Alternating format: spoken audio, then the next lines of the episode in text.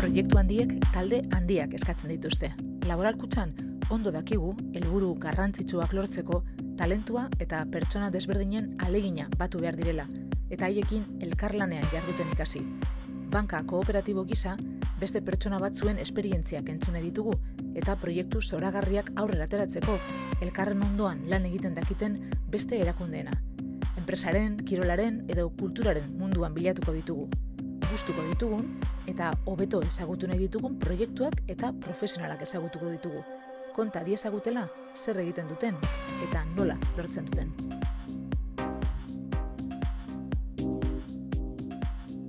Hiltzenean e, zea, e, Jose Mizu Malabe, intzioten omen aldi bat, ingenion, intzioten omen aldi bat, txindokiko azpian larraitzen, eta hor aldatu zuten zuaiz bat. Eta ni joan itzen ekitaldi horta, ni ordu nete behen nahi nintzen, joan itzen ekitaldi horta. Eta Juan Barik denboakien esan zuen, ikusi ninduenean, esan zen ondoko Ka, behar zuten zuzendaria, eta Iñaki Uria jarriko zen zuzendari izatetik, pasako zen izateak, konsalia erozkaria.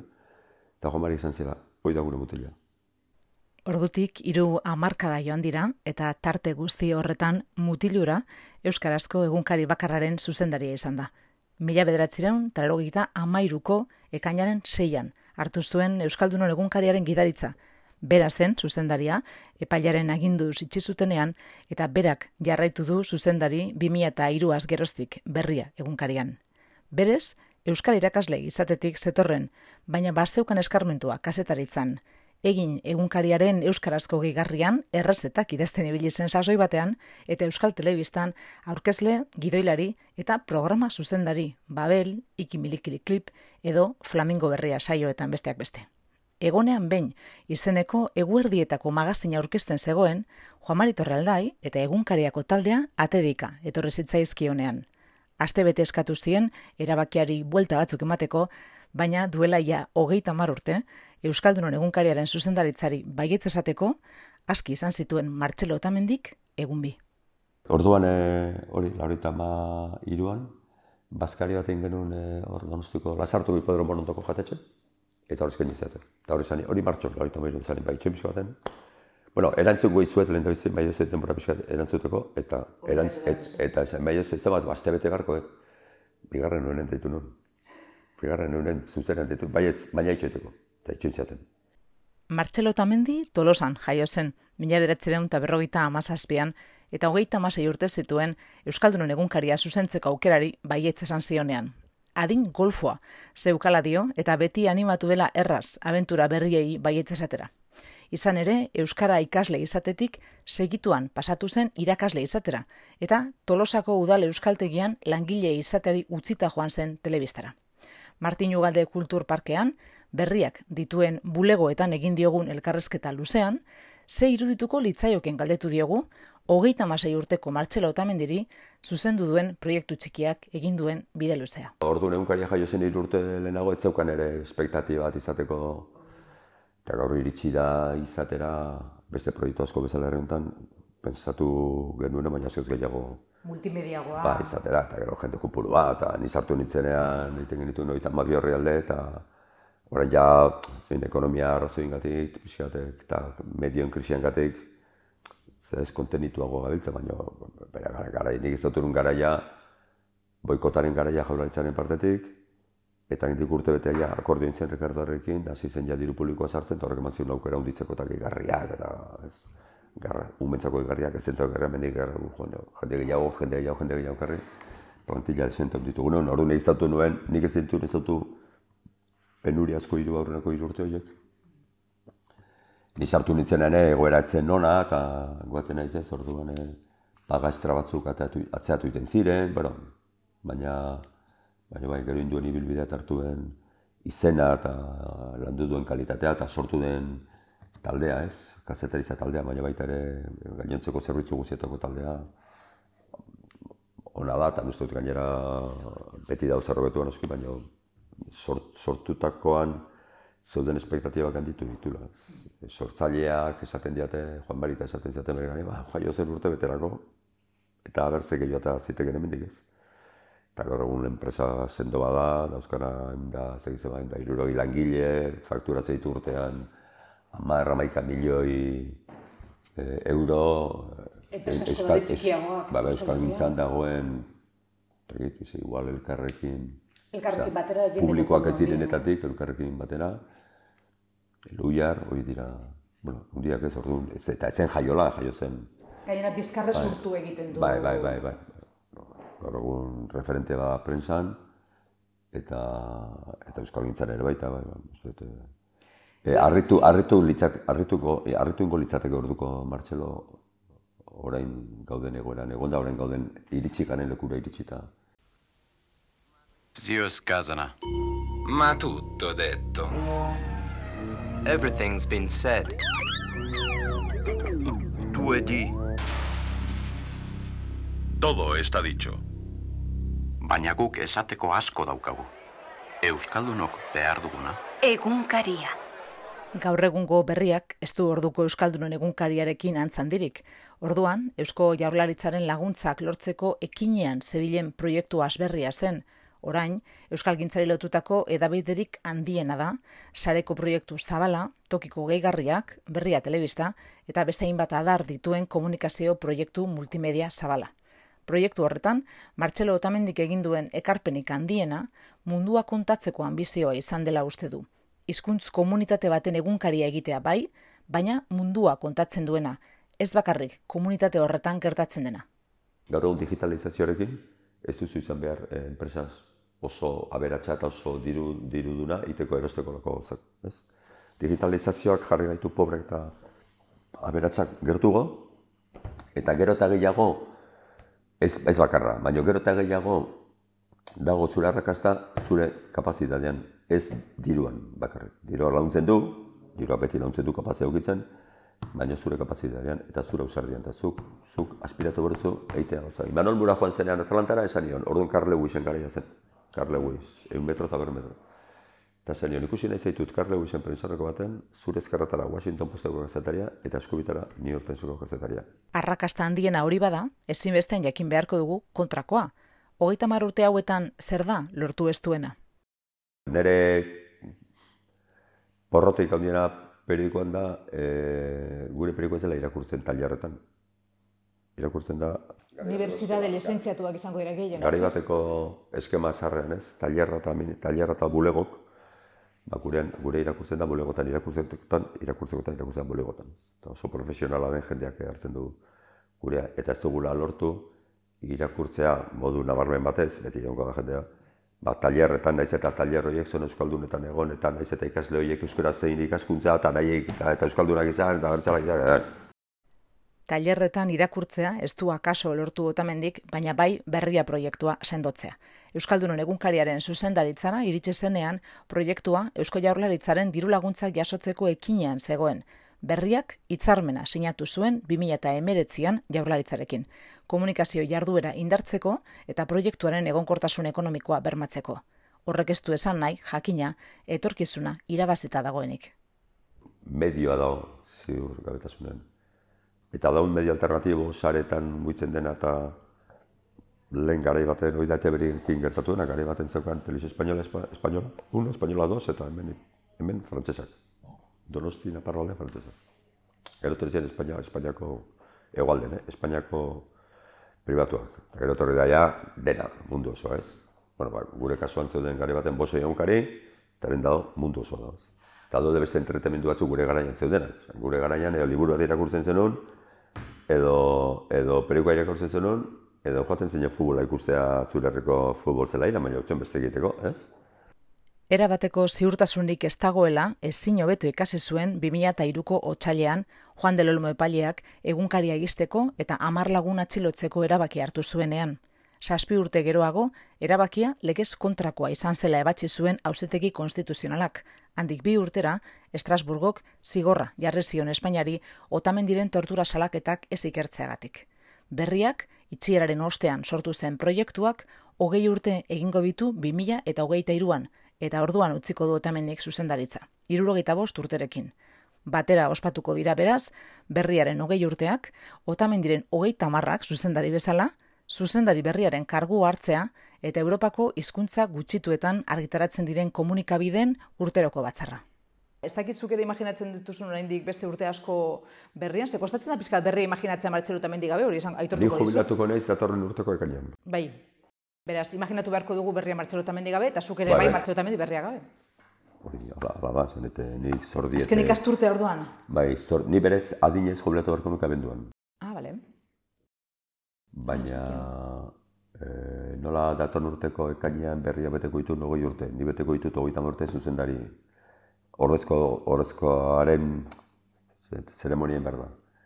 Eta gero gainera midaseko batzarra izango den e, e, orduan ingo dugu, konzitu hogei urte berriak, hogeita urte ni zuzendari, berriaren aldaketa, eta midaseko nazioarteko batzarra edo urteko batzarra eta donostiako Urte polita orduan tokatzen da, izango da, ekainaren amasei, amazazpi, bezortziko asteburu hortan. Nostien antolatuko dugu festorri bat, eta orduan, bestela tokatzen zaidan abenduan. Eta nik garbi esan nien hauei, nik tokatzen zaitenean legalki, banoa, banoa esan dut, utzi behar zaila bakotzeko, eh? Hemen urte askotan funtzionatu du el síndrome Arconada. Arconada zen realeko No pasa nada, tenemos arconada. Ez horre, bueno, horregatik, bueno, ez dakit, hori baina, bueno, nik ematen den esplikazioa da, Arkonada ezen sekulan lesionatzen, ez zioten sekulan tarjeta tx- gorria atera zen, txartel gorria atera zen, orduan beti zen titularra. Eta bere ordezkok pasatzen zituen hiru lau urte jokatu gabe, eta esaten zuen, me voy al, al Milan, milandez, porque ya, ya, vale, Ez bano, bano, bano. Eta hemen gertatu dira da, beti brometan esatu, hemen zuzendari ordeak aldatzen dira, baina zuzendari ez aldatzen. Eta orduan, bukatu da. E, dator, bukatu da eta gainera, paken utziko ditut. Bakean utziko dituela dio, ez duelako izan nahi kargua utzi eta enbarazu egiten jarraitzen duten zuzendari hoietako bat. Iritsi zaio taldeari, laboralkutxan gure lanaren oinarritzat jotzen dugun giza komunitateari ondorengo aukeratzeko unea. Nik egingo dut, egin nahi dut, egin beharko nuke Felipe Gonzálezek esan eta egin ez du, eta el famoso jarrón chino. Da jarrón que se coloca en una esquina, y si no le preguntas no hablas.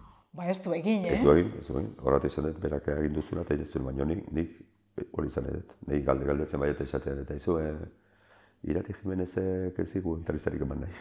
Zon, ez ditu guzut. Baina ez dela ez ez ez, eh? pake jatea pake utzi behar da. Beste hau nahi eskatzen badiatea, izu, e, Marcelo nahi genuke hau itea. Intzazu azerreta bat, urrengo seiletetan, perikoaren ezagizenen ingurun, bai, baina ni jo, aterri honea esatea zein behar den, egon izenean oitan urte, eta egin ez ditudan gauzak, oitan urte egiteko aukera izan dudanean, egin ez, eta ez nagoenean etorreko naiz esaten behar zuela, ba, ja, Bai, itxusia litzateke norbaitek esatea momentu batean, eta zergatik ez zenuen zeukeik exactamente, oixe, oixe, oixe. Berriaren eta euskarazko komunikabideen etorkizunaz galde egiten diogunean, ziurtasun erabatekorik gabe hitz egiten du, espaita erraza ekosistema digitalean bizirik irautea, baina konfidentzaz, herri honek euskararen arloan asko egin duelako aurrera, egoera askoz okerragoetan. Gaur egun gazte batentzat eramatea pelikua bezapean, bueno, rara abiz, eta orduan, zera, musu bat emango diote, zera. baina eh, gaur egun ez da, ez da, gare baten pelikua eramatea bezapean bazen, ni, ni, eh, ni ba naiz, edo pelikontako naiz, edo hori asko gertatu zen eh, eginekin, bere garaian, deiarekin, gertatzen zen el país, eh, jaio zenean Espainia, Madriden, zeuden el ja, ABC, Alcázar, da guzti zeuden, frankista guzti zeuden, el paisekin joatea zen iproga izatean, izan bazen pegatina bat ere, pegatina bat zen, periodiko hori, periodiko, eran, periodiko baten ematea, abui Katalunian, hori. Bueno, hori, hori dena historiako kontu dira, orduan, uste dute herri honetan bi konfiantza handi daukate. Garai okerrakotan atera, atera da, frankismo gorrian euskal kantagintza, antzerkia, literatura eta zen, eta gaur egun daukegun inoiz eukidun belanaldir prestatura.